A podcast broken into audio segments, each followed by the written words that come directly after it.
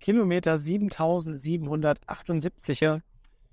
Wir sind in der fünften Episode des Eine Ahnung Podcasts. In diesem Podcast geht es um die explorative ja, Erkundung der künstlichen Intelligenz in unserem Alltag.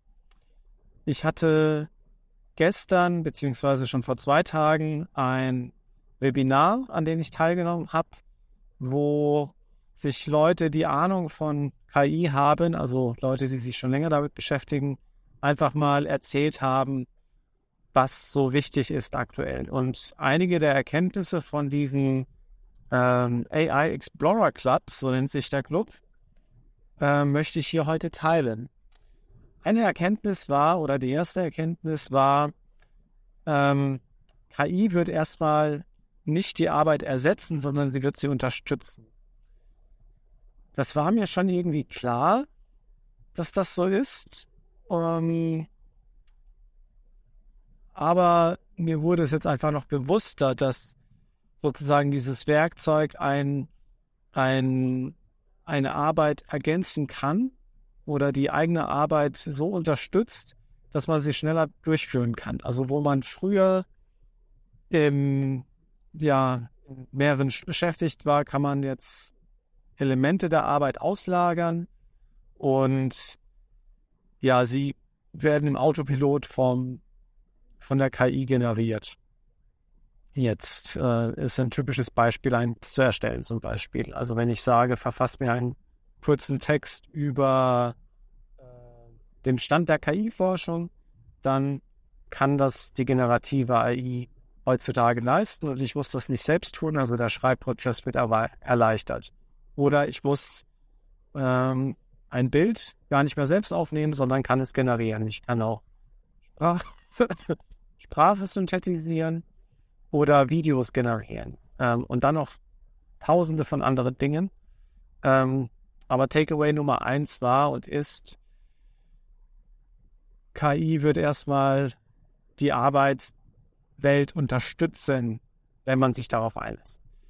Takeaway Nummer zwei ähm, es ist kein voller Automatismus, der dort generiert wird. Also es kam das Pareto-Prinzip zum, zum Vorschein, dass 80 Prozent der Arbeit durch die KI gemacht werden kann und 20 Prozent der Arbeit durch ja weiterhin äh, manuelle Prozesse erfolgen muss. Also man kann die Arbeit nicht ersetzen, sondern man kann sie auslagern. Und ich bin der Meinung, es geht vielleicht sogar noch ein bisschen höher, vielleicht neues Ding, wenn man sich richtig viel Fleiß vornimmt und den, äh, ja, die Agenten oder die KI so weit automatisiert, wenn man dazu in der Lage ist, dann geht das vielleicht sogar ein bisschen höher in der Quote.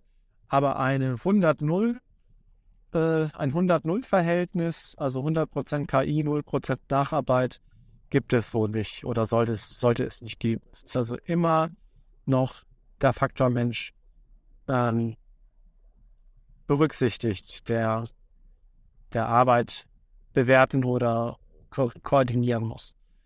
Und der dritte Takeaway ist, man muss sich damit beschäftigen. Also es gibt ganz viele Leute, die lesen darüber oder äh, kommen in den Medien damit in Kontakt, äh, haben aber nie eine Schnittstelle dazu. Und es wird jetzt immer einfacher, auf diese Tools zuzugreifen und sie zu nutzen. Also ChatGPT ist natürlich der Vorreiter, einfach ein Chatfenster, das ist für jeden erstmal nachvollziehbar, was man da machen kann. Also von einem Schüler bis zur Oma, äh, die sich damit beschäftigen möchte, ist es für jeden nahbar. Das heißt, KI wird immer näher im Alltag ankommen und man sollte nicht nur drüber reden, sondern es auch einfach erkunden, also explorativ erkunden, was damit so möglich ist. Und das war auch schon der dritte Punkt.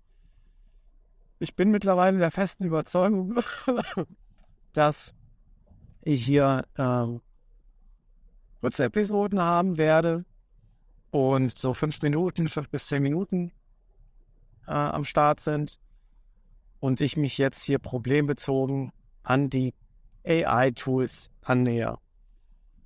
Soweit für heute. Kilometer 7784. Ich bin raus.